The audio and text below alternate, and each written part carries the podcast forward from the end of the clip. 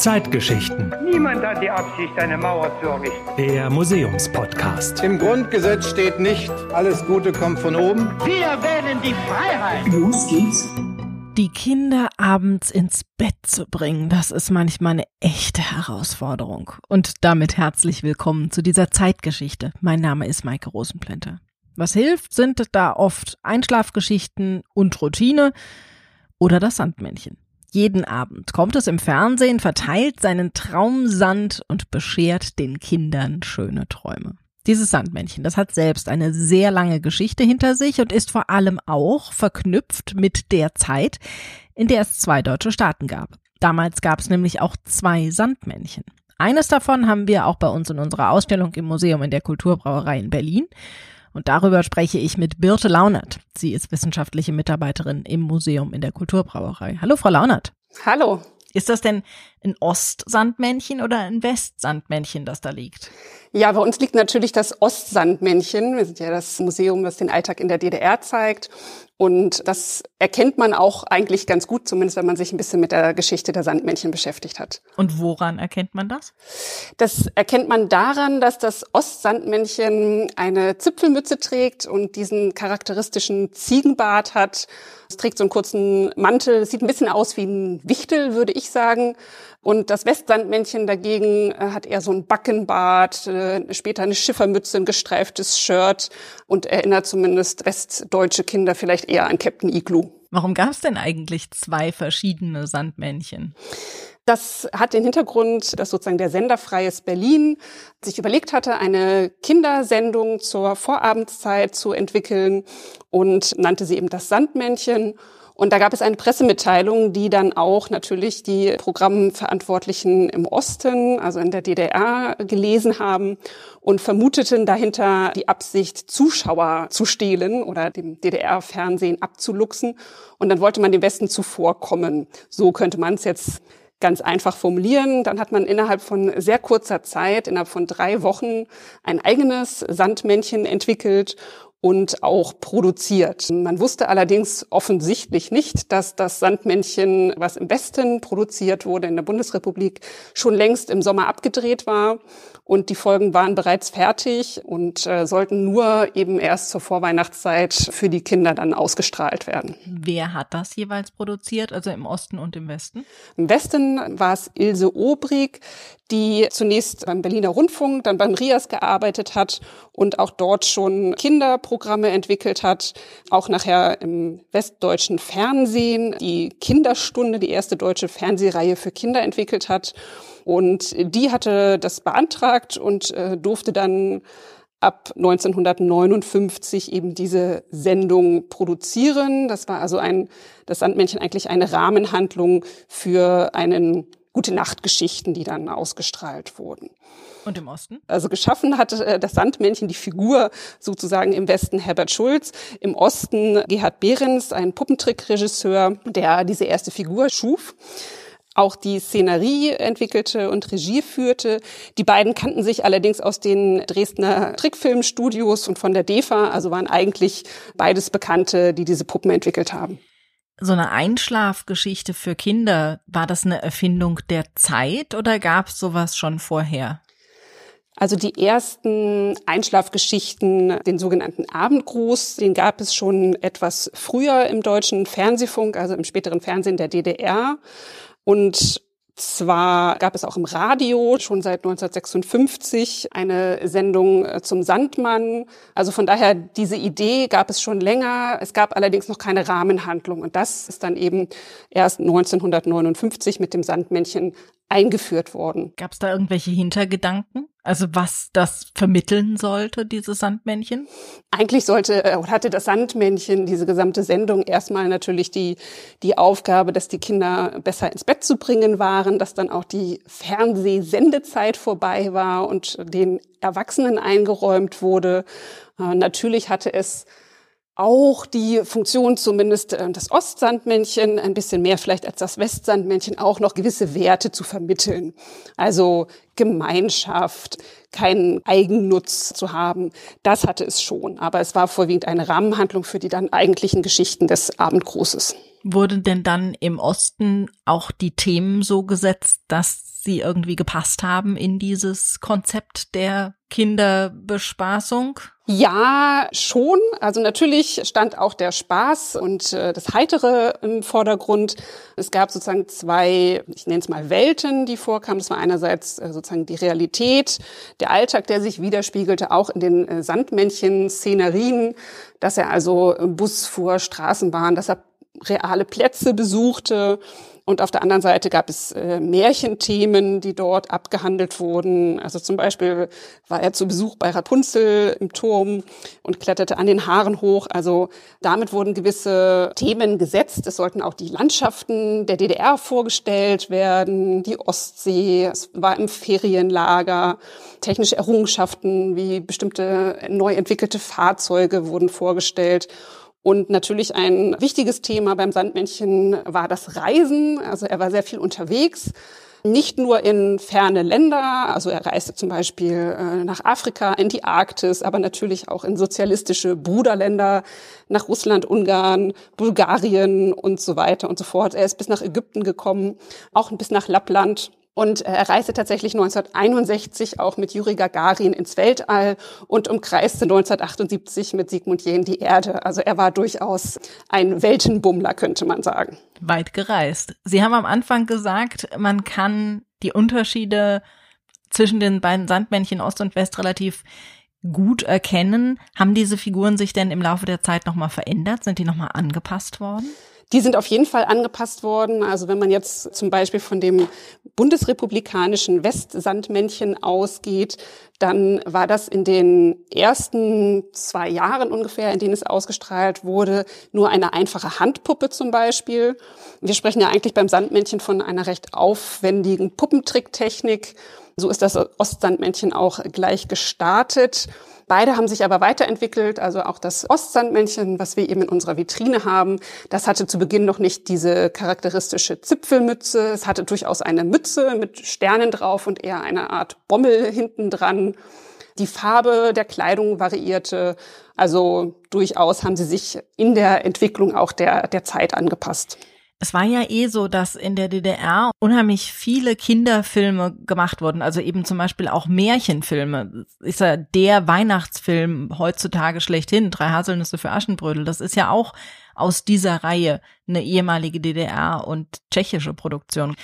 Wie kam das, dass das da so gut machbar war? Also warum gerade Märchen so erfolgreich waren oder Kinderfernsehen, das ähm hing einerseits damit zusammen, das spiegelt sich auch im Sandmännchen, dass zumindest in der DDR ein relativ hohes Budget für solche Produktionen angesetzt wurde. Die waren also relativ aufwendig produziert, auch sehr liebevoll. Es war eine gewisse, man könnte sagen, Poetik in der Inszenierung. Es gab sehr märchenhafte, fantastische Welten.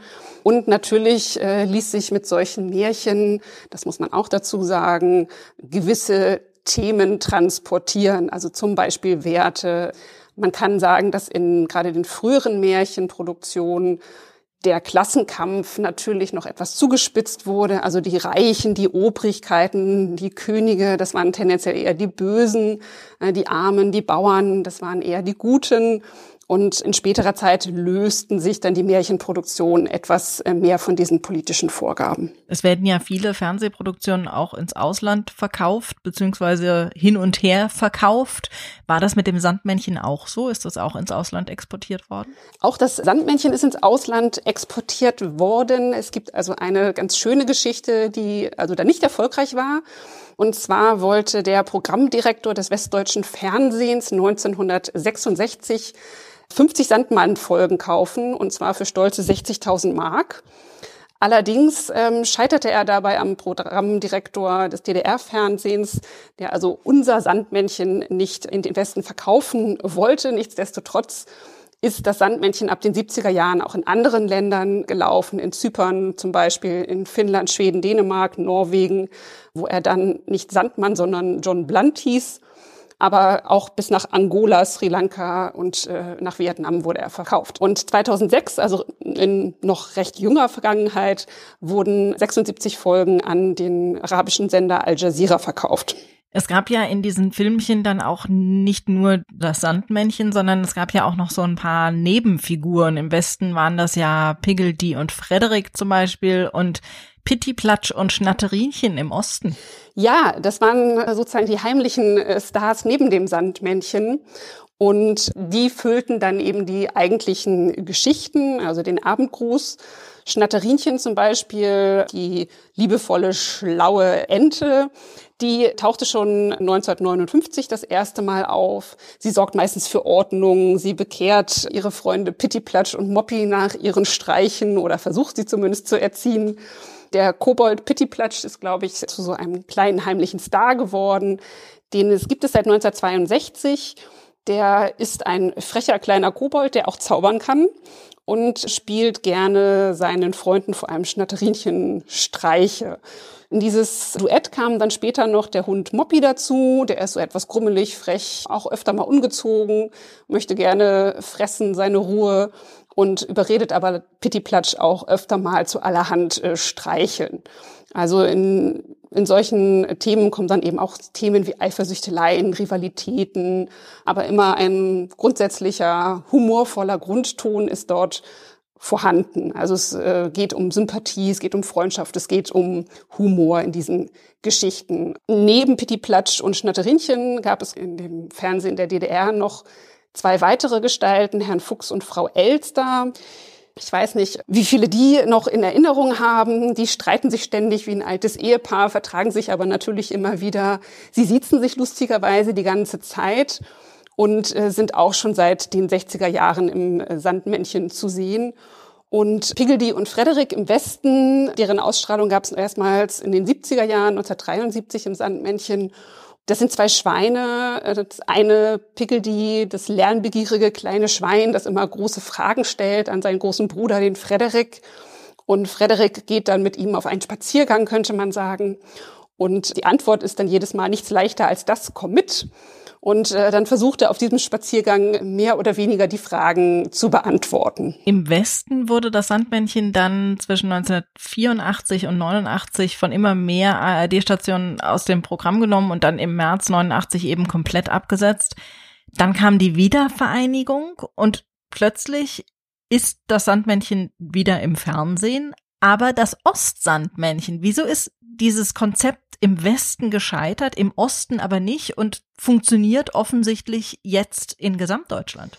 Ja, das ist ein interessantes äh, Phänomen, dass das Sandmännchen im Westen bereits in den 80er Jahren zunehmend aus den Regionalprogrammen verschwand. Dazu vielleicht eine kleine Anekdote. Also ich bin auch in der Bundesrepublik im Westen aufgewachsen, aber mit dem Ostsandmännchen. Das heißt, wir haben immer Ostfernsehen geguckt und das Ostsandmännchen und äh, nachdem wir dann umziehen mussten und erstmal äh, kein Ostfernsehen empfangen haben, war das ein großes Drama. Also mit dem Weißsandmännchen bin ich nie warm geworden. Das hat sicherlich äh, nichts mit der Gesamtgeschichte zu tun, warum das Ostsandmännchen so erfolgreich war. Also es gibt sicherlich mehrere Erklärungen. Zum einen ist es das Sandmännchen sozusagen ein eine Identifikationsfigur, auch ein Ausdruck einer spezifisch ostdeutschen Kultur gewesen, zumindest das Ostsandmännchen.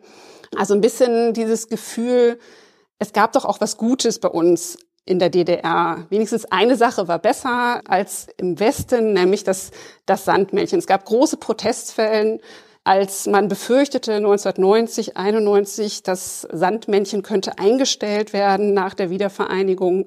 Es gab große Protestaktionen, Demonstrationen, es wurden Leserbriefe geschrieben. Ja, also diese Verlusterfahrung, die Entwertung der DDR-Vergangenheit des Alltags spielt da sicherlich mit rein.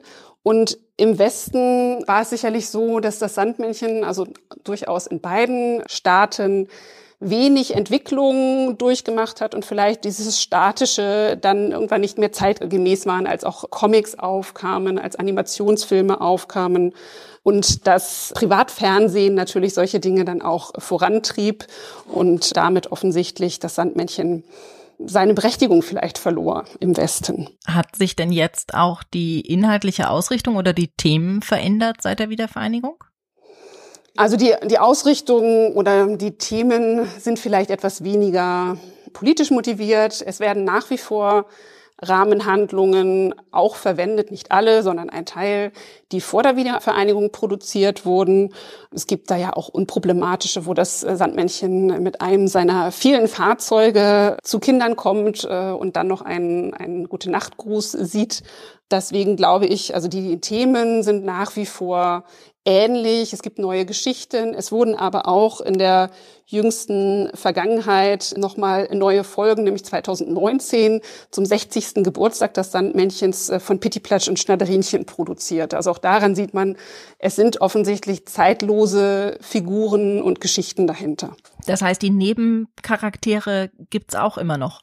Die Nebencharaktere gibt es auch immer noch, also sowohl Pittiplatsch und Schnatterinchen als auch Pickledy und Frederick. Dort allerdings werden keine neuen Folgen mehr produziert, sondern die alten Folgen werden immer mal wieder auch wiederholt. Das hängt damit zusammen, dass deren Schöpfer und Sprecher eben mittlerweile schon verstorben sind. Und ein paar davon sind natürlich auch noch im Museum in der Kulturbrauerei zu sehen. Danke Ihnen, Birte Launert, für das Gespräch. Sehr gerne. Das waren unsere zwölf neuen Folgen Zeitgeschichten der Museumspodcast. Wir hoffen, ihr hattet Freude, uns zuzuhören und eventuell plant ihr ja schon einen Besuch ins Zeitgeschichtliche Forum Leipzig, in den Tränenpalast in Berlin oder ins Museum in der Kulturbrauerei, auch das in Berlin. Jetzt, wo ihr die Geschichten hinter einigen Ausstellungsstücken kennt und unsere Häuser wieder offen sind. Wir legen jetzt erstmal eine Pause ein. Wenn es dann etwas Neues gibt, dann sagen wir euch natürlich wieder über Facebook, Twitter und Co. Bescheid. Und natürlich könnt ihr die neuen Folgen dann wie gewohnt über die Podcast-App eures Vertrauens runterladen oder auch über unsere Homepage hdg.de. Wir freuen uns auf jeden Fall auf neue Folgen und auf euch. Bis bald. Zeitgeschichten. Der Museumspodcast der Stiftung Haus der Geschichte der Bundesrepublik Deutschland.